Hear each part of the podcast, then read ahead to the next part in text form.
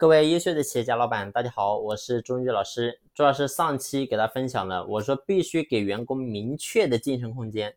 那么，只有公司的晋升空间是明确的，是公示出来给大家都能看得到的。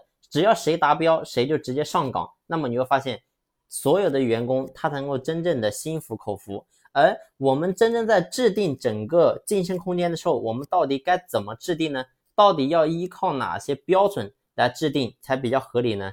其实，首先第一个，我们想要去设定整个薪酬跟这个晋升标准的时候，那么一定是记住一个点，是以什么来为导向？一定是以结果为导向。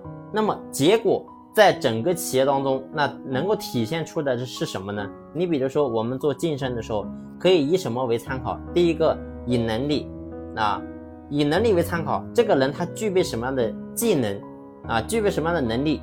那么这是第一个，我们可以明确出来啊。你比如说成为公司主管，那么他必须具备什么样什么样什么样的能力啊？这是第一个。那么第二个是什么？就是结果。你比如说这个人他要成为公司主管，那么他必须要做到什么样什么样的一个结果出来啊？所以这是第二个。第三个是什么呢？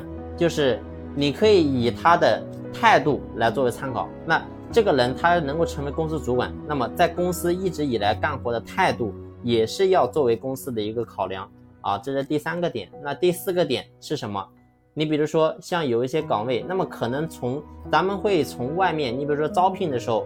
我们会招到一些比较厉害的员工，刚刚入职。那么这个人呢，他的能力可能早就达到了主管或者经理，或者说这个人他以前就是干过主管经理的。那么他难道一来公司就咱们就让他当主管当经理吗？其实不是这样的。如果说一来我们就让他成为公司主管，成为公司经理，你让这一轮空降来到咱们企业的时候，你会发现是有个弊端的，就是什么？就是他很难去真正的去征服下面的员工。所以如果说，你在整个做晋升的时候，你加上一个期限，你会发现完全不一样。说白了就是工龄啊。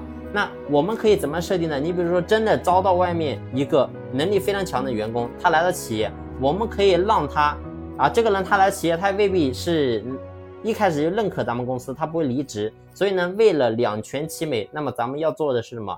可以给他设定一个工龄。你比如说，在公司干满三个月之后。啊，才能够成为公司的主管。那么他只要来了，如果这个人他真是个千里马，真的是想在咱们公司好好干的话，那么这个人他肯定是愿意的。如果这个人他只是为了眼前的利益，他当然不愿意。但是呢，如果说一个人没有长远的眼光，只看眼前利益，那我想呢，这种人也不是一家企业真正能够值得交付的一个人才啊。所以呢。这个点是第三个，就是说我们在这个地方哦，第四个了，就是在工龄这个地方，咱们可以下点功夫。那么第五个是什么？第五个，你比如说他给咱们企业招聘多少人？那你比如说这个人他要成为公司的主管，好，那么你必须给公司招聘啊两名这个新员工进来。为什么我们要设立这个点呢？因为现在你会发现在整个所有的行业当中，我们要招聘。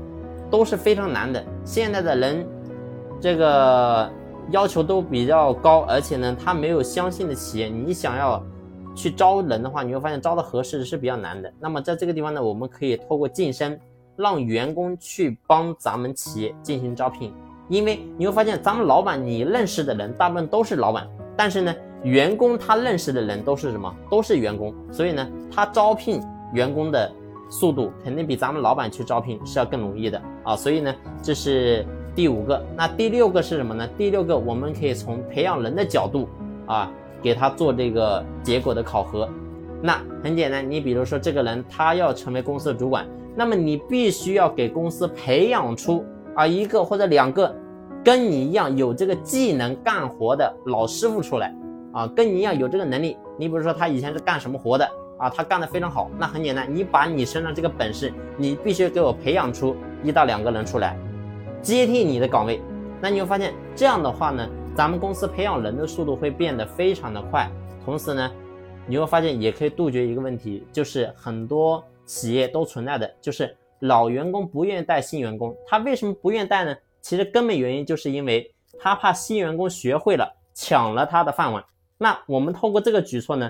就可以避免这个问题的发生那好了，这一期的分享呢就分享到这里，感谢你的用心聆听，谢谢。